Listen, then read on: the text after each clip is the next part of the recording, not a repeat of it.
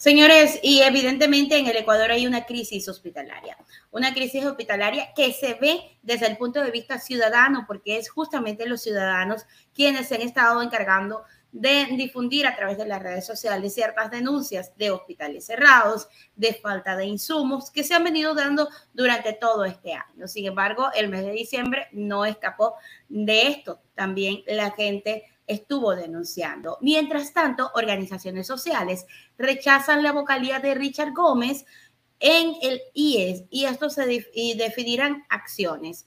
Eh, las organizaciones instalarán una sesión justamente este 27 de diciembre a las 9 de la mañana para definir las acciones correspondientes, indicó Marcelo Arellano, presidente del Frente Unitario de Trabajadores. En acuerdo con los empleadores, nosotros vamos a hacer las acciones legales porque lo que ha ocurrido eh, el 23 y 24 pone en riesgo al IES. Es necesario precautelar el IES. Vamos a actuar con todas las organizaciones involucradas en este proceso. Esto va más allá de lo que expresan los dirigentes, pues la ciudadanía, más que querer ver las cosas en papel, ha estado denunciando lo que ha estado pasando con muchos de los hospitales. Vamos con el detalle de la información, parte de ello pasó en Cojimíes, otra de las denuncias se da en la ciudad de Guayaquil. Ciudadana a través de redes sociales dio a conocer que el centro de salud de Cojimíes se mantuvo cerrado durante pleno feriado, constituyendo esto una gran negligencia criminal, pues muchas personas necesitaron ser atendidas y no se le atendieron. La pregunta es, ¿dónde está el juicio político al Ministerio de Salud? Más bellos de la tierra. Aquí está este imponente centro de salud construido por el presidente Correa en la época de la Revolución Ciudadana.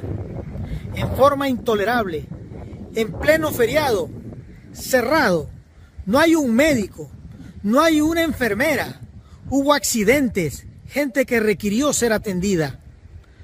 Manavitas, ecuatorianos, no podemos permitir esto. Esto es intolerable. La vulneración de los derechos a la salud de las personas no puede continuar de esta manera.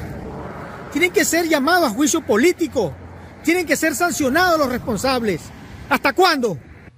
Mientras tanto, en otra denuncia ciudadana se dio a conocer que el pasado 23 de diciembre en el Hospital Teodoro Maldonado Carbo del IES se estaban tratando con un mismo filtro número 19 de alto peso molecular a todos los pacientes. Ellos responsabilizaron al Ministerio de Salud por la vida de cada paciente, ya que estos filtros se usan de acuerdo a la superficie corporal de cada paciente, talla y peso, y no se deben utilizar para todos por igual.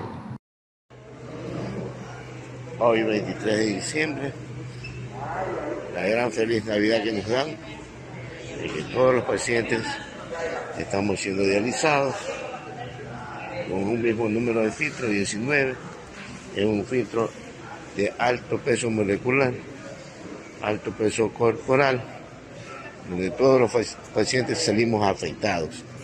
Problemas de presión arterial.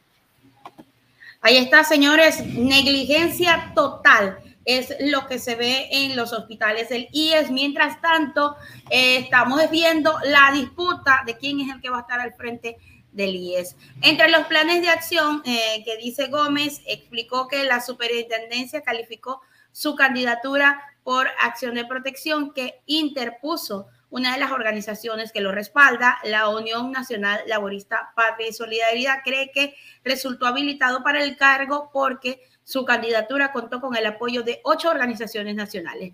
Los candidatos del Frente Unitario de Trabajadores contaban solo con cinco votos reales, según Gómez. Los vocales designados eh, a causa de los dirigentes de la FUP y el Parlamento Laboral Ecuatoriano de ser los responsables de la debacle del IES, Luis Clavijo, actual vocal de los asegurados, fue escogido por ellos como alterno. Luego, desde el principio, se ha mantenido por 10 años. La pregunta es, ¿en realidad el Ecuador necesita una disputa en este momento por quién va a estar al frente del IES, de los asegurados, o sencillamente el Ecuador necesita que empiecen a responder y quienes están a la cabeza del IES eh, puedan estar al pendiente de lo que está pasando en los hospitales del IES.